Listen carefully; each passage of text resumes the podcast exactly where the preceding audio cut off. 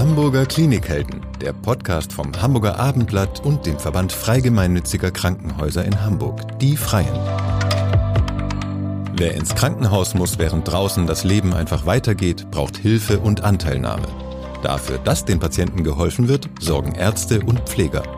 Aber es gibt noch viel mehr Klinikhelden, die alles dafür tun, dass es den Menschen schnell wieder besser geht. Jule Bleier und Michaela Meng stellen sie in diesem Podcast vor.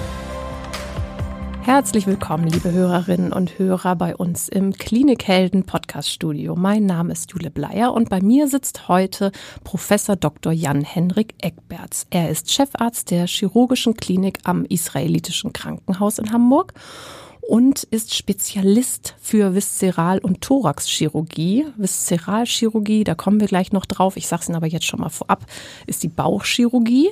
Und wir werden heute darüber sprechen, mit welchen Beschwerden und Erkrankungen die Patienten denn zu Ihnen kommen, wie man äh, diese operieren kann, vor allen Dingen auch roboterassistiert operieren kann und welche Vorreiterfunktion Herr Eckberts da schon hat. Erstmal ganz herzlich willkommen, Professor Eckbert. Schön, dass Sie hier im Studio sind. Ja, vielen Dank für die Einladung. Ich freue mich auch, dass ich hier sein kann.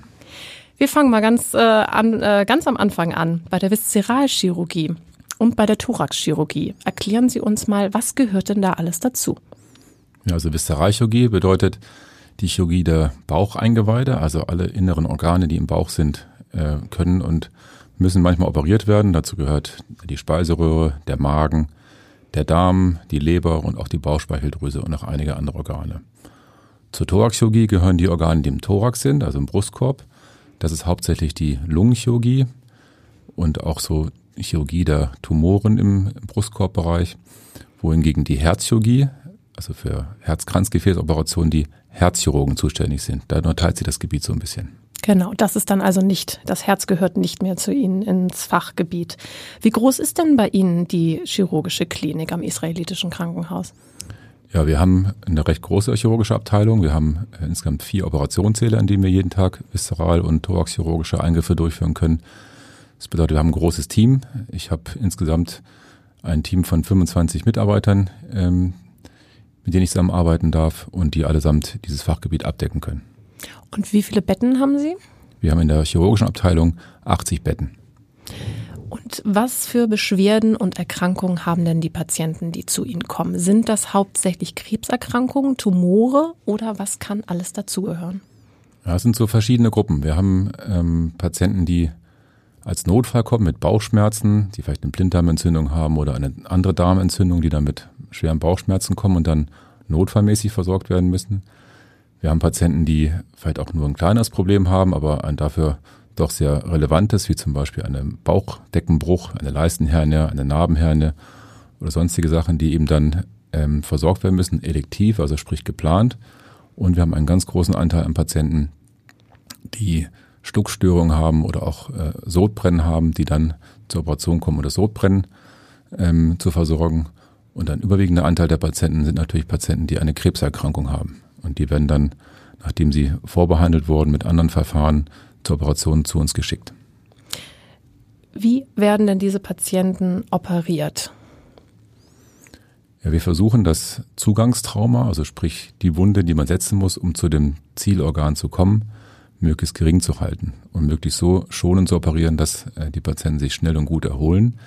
Dazu gibt es die Methoden der minimalinvasiven Chirurgie, also auch Laparoskopie genannt, wo man über kleine Schnitte und Instrumente in den Bauchraum hineinkommt, um dann äh, die Operation durchführen zu können. Und ein Spezialgebiet dieser minimalinvasiven Chirurgie ist die sogenannte Roboterchirurgie, wo man eben noch präziser und noch in Regionen vorstoßen kann, wo man eben mit den anderen Methoden nicht so gut hinkommt.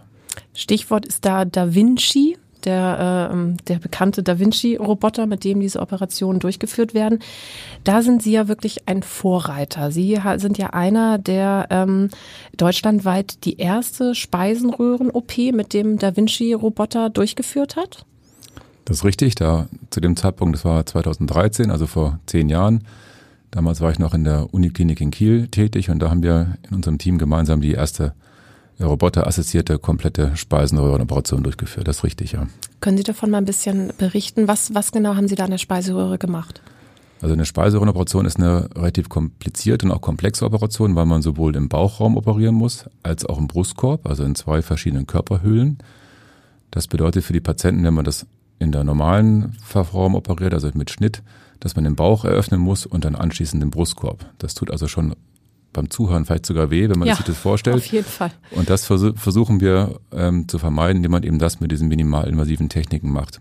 Und da haben wir eben die Operation so gemacht, dass wir am Bauchteil angefangen haben, den Magen vorbereitet haben und die Speiseröhre äh, mobilisiert, also sprich gelöst haben und den Tumor entfernt haben und dann alles vorbereitet haben, dass wir dann den Magenteil nach oben, also in den Brustkorb ziehen können und die entfernte Speiseröhre zu ersetzen mittels des Magens, damit die Patienten dann hinterher wieder fast normal oder möglichst normal wieder essen und trinken können. Das ist eine relativ große Operation und da muss man uns auch gut vorbereiten, weil ähm, zu dem Zeitpunkt die Erfahrungen in Deutschland noch gar nicht da waren und wir dann in anderen Ländern, ich durfte dann nach, in die USA reisen, um mir da bei Teams was abzugucken oder auch in Asien mir was an, anschauen und auch in Holland, um dann bestmöglich vorbereitet zu sein, um den Patienten dann äh, zu operieren. Da waren natürlich alle sehr aufgeregt und ähm, auch angespannt, aber das ganze Team bestehend aus den OP-Schwestern, aus dem Anästhesistenteam und auch die Chirurgen haben alle da toll sich vorbereitet und dass es ein ähm, Erfolg war und gut gelaufen ist.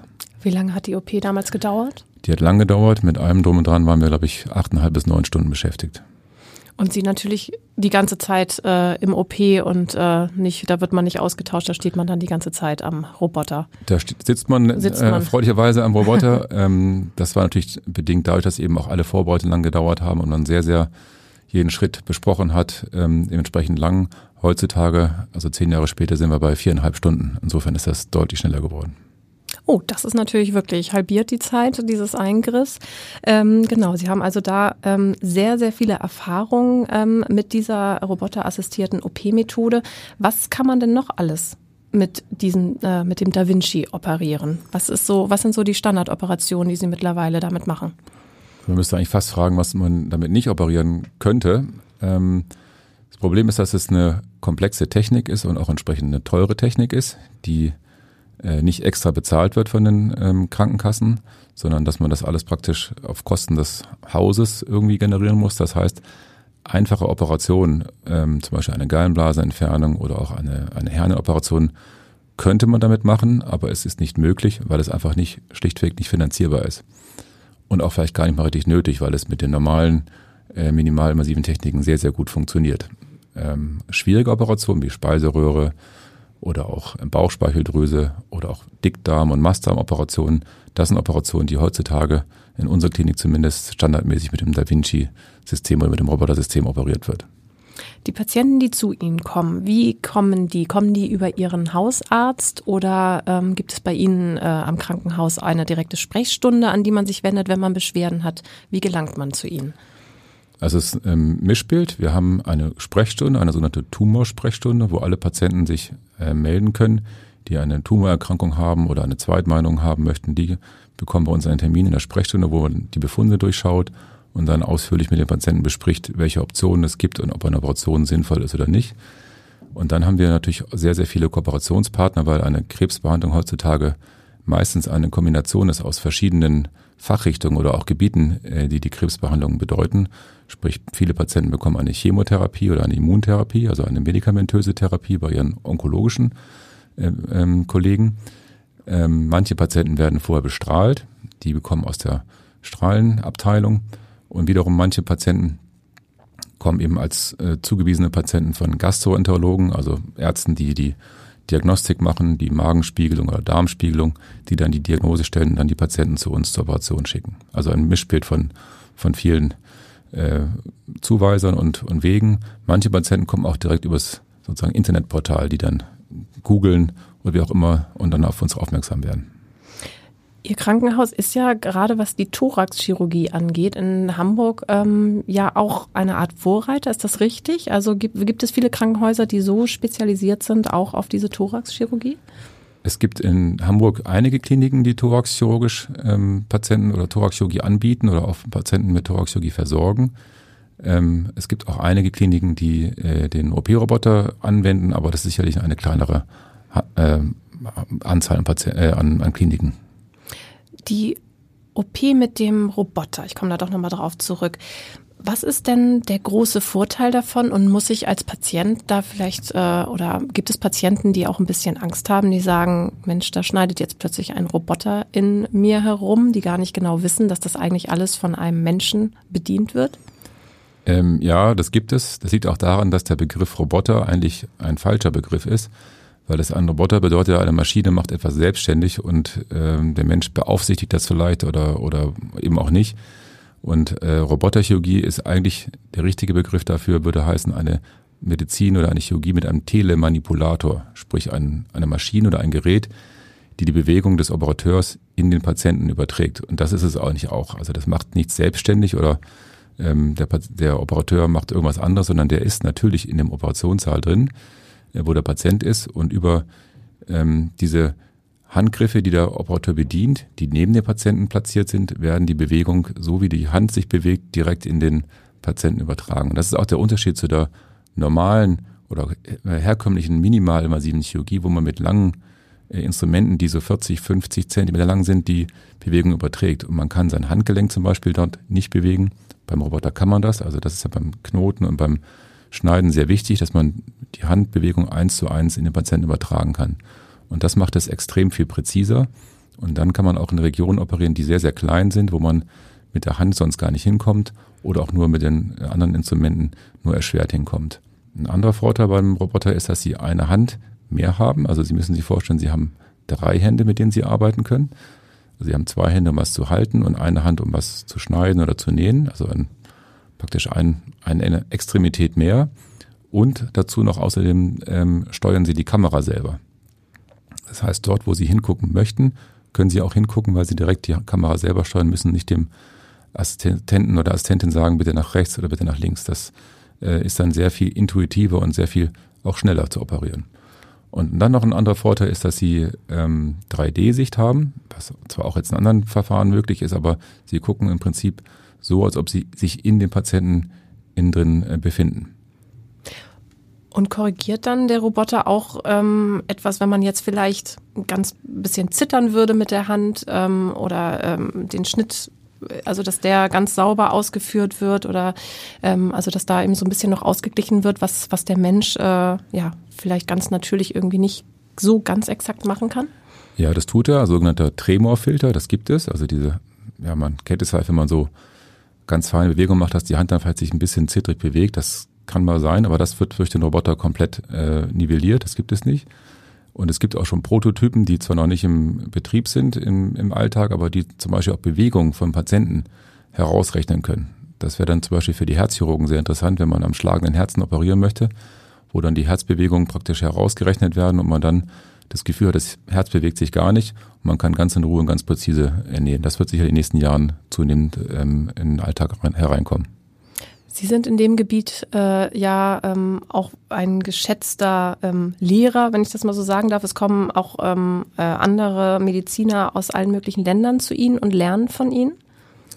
Das ist richtig. Äh, das ist eine ganz schöne Erfahrung, die ich auch erleben durfte, als ich damals in, in den anderen Kliniken hospitieren durfte und äh, mir die Techniken anschauen konnte, dass man überall offene Türen äh, hatte, wo man begeisterte und auch äh, ganz motivierte Kollegen hatten, hatte, die einem wirklich Spaß und Freude hatten, einem was zu zeigen und auch von der Technik so überzeugt waren, das eben weiterzutragen. Und das ist natürlich dann auch eine, ja, eine Ehre und auch eine Freude, wenn man selber Besucher ähm, ähm, empfangen darf, die dann zu uns nach Hamburg kommen und auch dann praktisch eine Gegeneinladung aussprechen, wenn die ihre ersten Operationen machen, äh, wo man dann äh, daran teilnehmen kann und sie dann beim ersten Schritten sozusagen coachen kann. Das ist ähm, ja macht Spaß und äh, macht einen ganz tollen Austausch. Mit, aus, mit Medizinern aus welchen Ländern arbeiten Sie da zusammen? Oh, weltweit. Ich, wir hatten aus Japan, aus Korea Besucher da. Ich durfte dieses Jahr zum Beispiel einmal nach äh, Tel Aviv fahren im Frühjahr, ähm, wo wir auch Speiseröhrenoperationen gemacht haben. Momentan bin ich dabei, mit Kollegen aus Kopenhagen ähm, ja ein Projekt zu, zu beginnen, die vor ein paar Wochen bei uns waren und jetzt auch beginnen mit, mit der Roboterchirurgie. Also eigentlich Europa, deutschlandweit und auch ähm, bisschen Übersee. Die Patienten, die zu Ihnen ähm, kommen, ist das ähm, eine bestimmte Sparte? Kann man sagen, das sind mehr ältere Patienten, mehr jüngere, mehr Männer, mehr Frauen? Ist das oder ist das wirklich durch die Bank gemischt?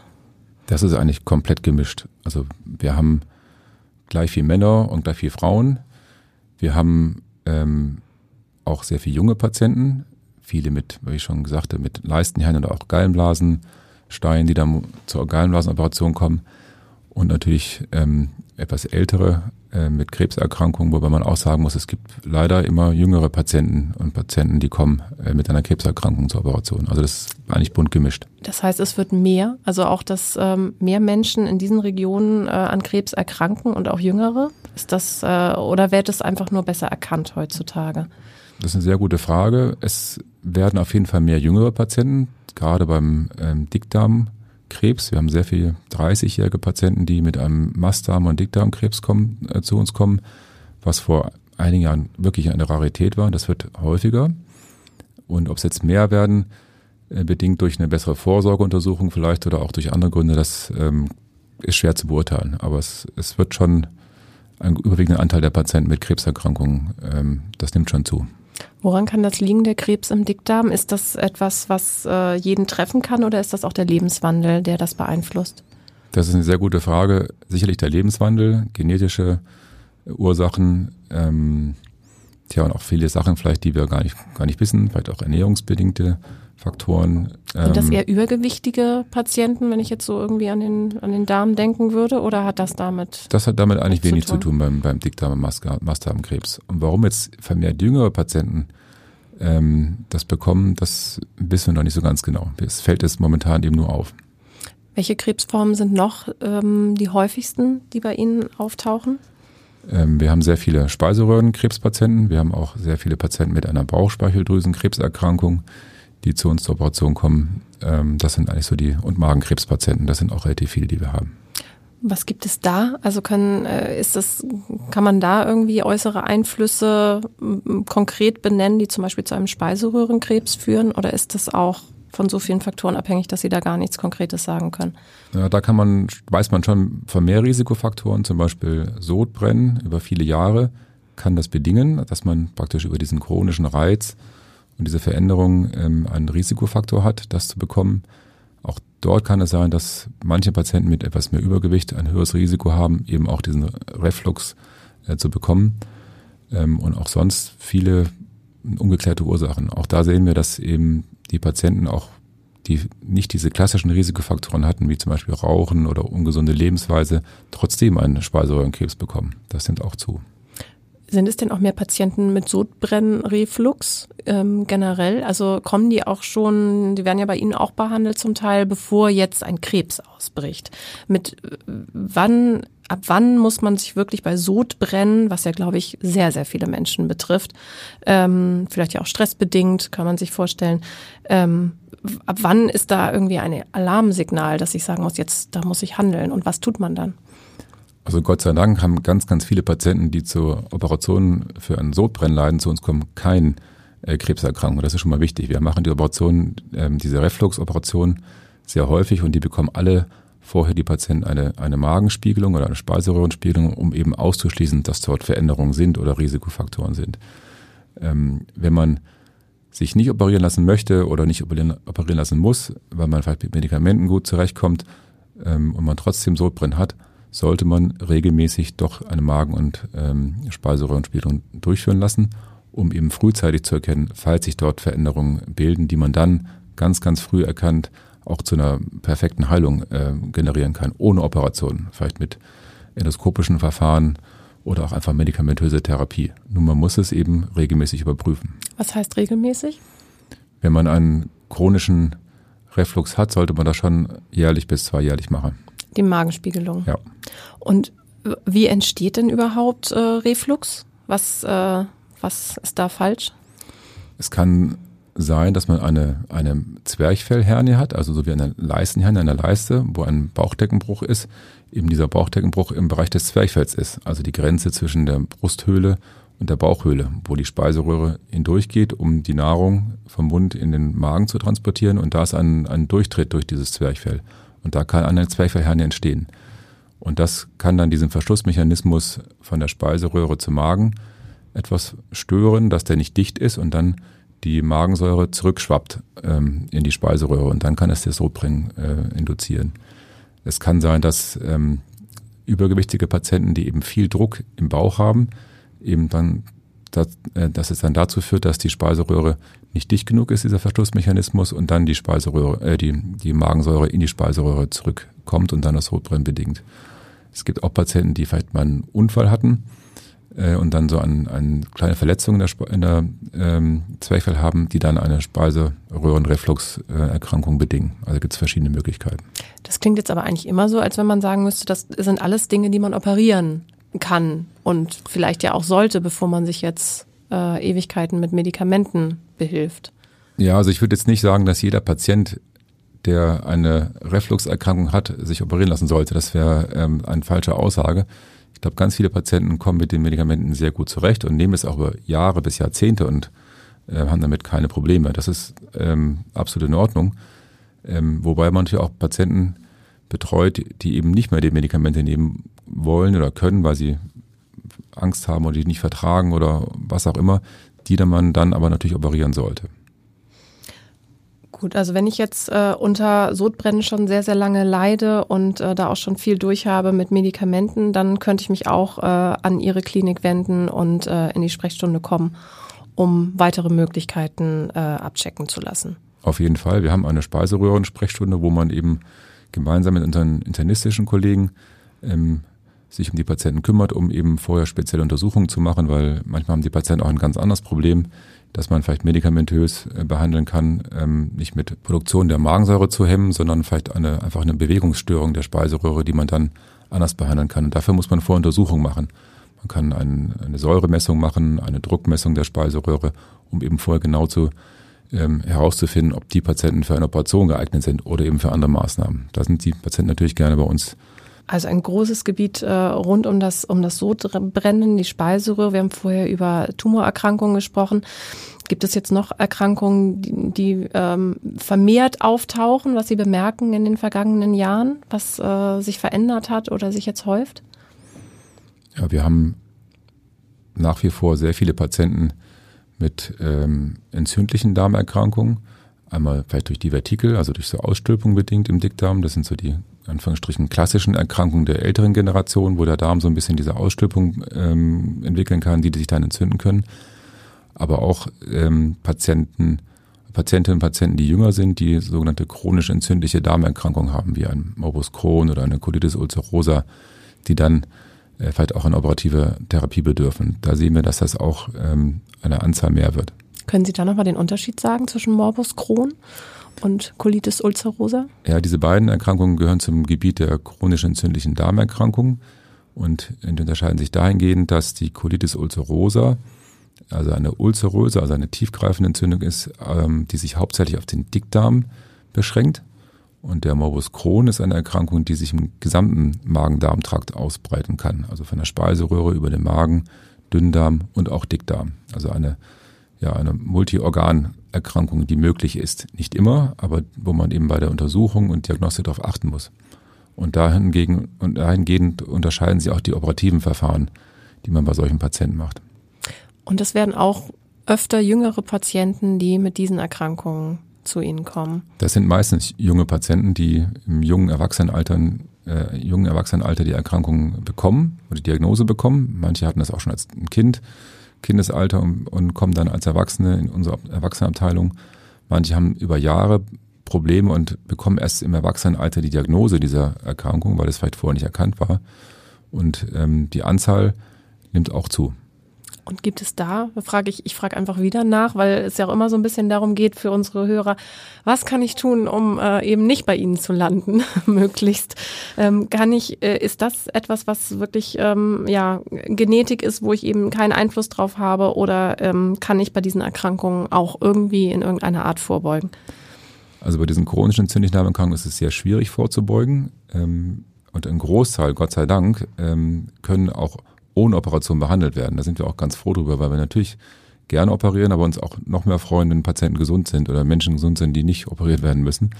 Und die ähm, Großteil der Versorgung dieser Patienten erfolgt durch die Gastroenterologen, die mit wirklich hervorragenden Medikamenten äh, dafür Sorge tragen können, dass sie eben keine Operation brauchen. Und früher war das wirklich ganz häufig so, dass die Patienten im Notfall gekommen sind mit ganz schweren Bauchschmerzen und, und wirklich schlechten Allgemeinzuständen, das ist heute eigentlich eine Rarität, weil die werden so gut behandelt durch die Medikamente, dass es eben auch dann einen anderen Stadium und einen anderen ähm, Allgemeinzustand ist, wenn man die Patienten operieren müssen. Wenn zum Beispiel die Medikamente nicht mehr wirken oder der Darm vielleicht vernarbt ist oder abgeheilt ist, was man dann einfach nur noch ja, mechanisch lösen muss, weil dann ein Problem ist, weil es zu eng ist.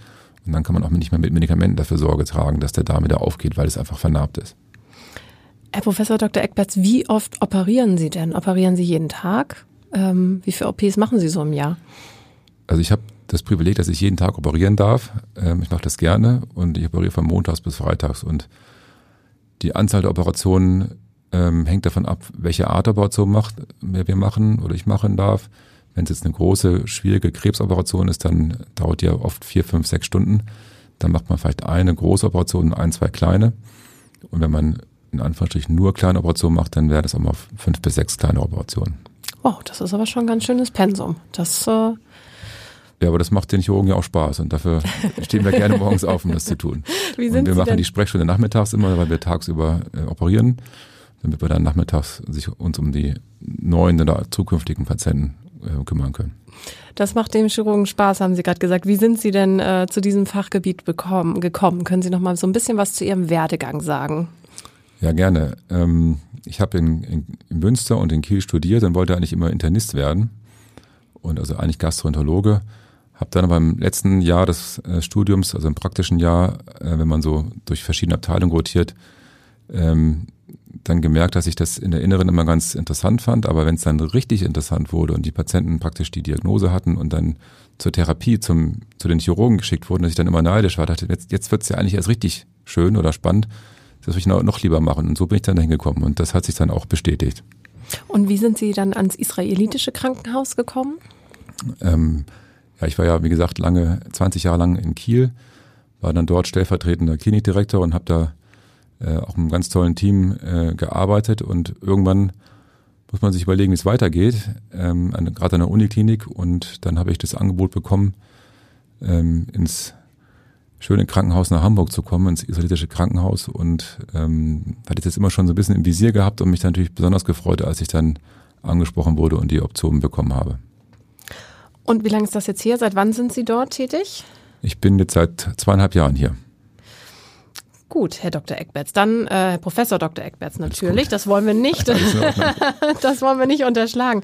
Ähm, ja, das äh, klingt auf jeden Fall ähm, nach einem sehr spannenden, sehr fordernden Feld mit so vielen Operationen, die Sie äh, wirklich jeden Tag durchführen. Ich glaube, Sie haben uns einen ganz guten Einblick geben können in Ihren Bereich und auch unseren Hörern, ja, hier vielleicht ein bisschen äh, die Angst nehmen können vor roboterassistierten OP-Methoden, wenn das denn irgendjemanden mal äh, treffen sollte oder eben auch, ähm, ja, auch beim klassischen Sodbrennen leiden, da eben auch ein bisschen jetzt äh, äh, die Augen öffnen konnten. Ganz herzlichen Dank, dass Sie hier gewesen sind. Ja, sehr gerne. Ich danke auch sehr herzlich für die Einladung. Weitere Podcasts vom Hamburger Abendblatt finden Sie auf abendblatt.de slash podcast.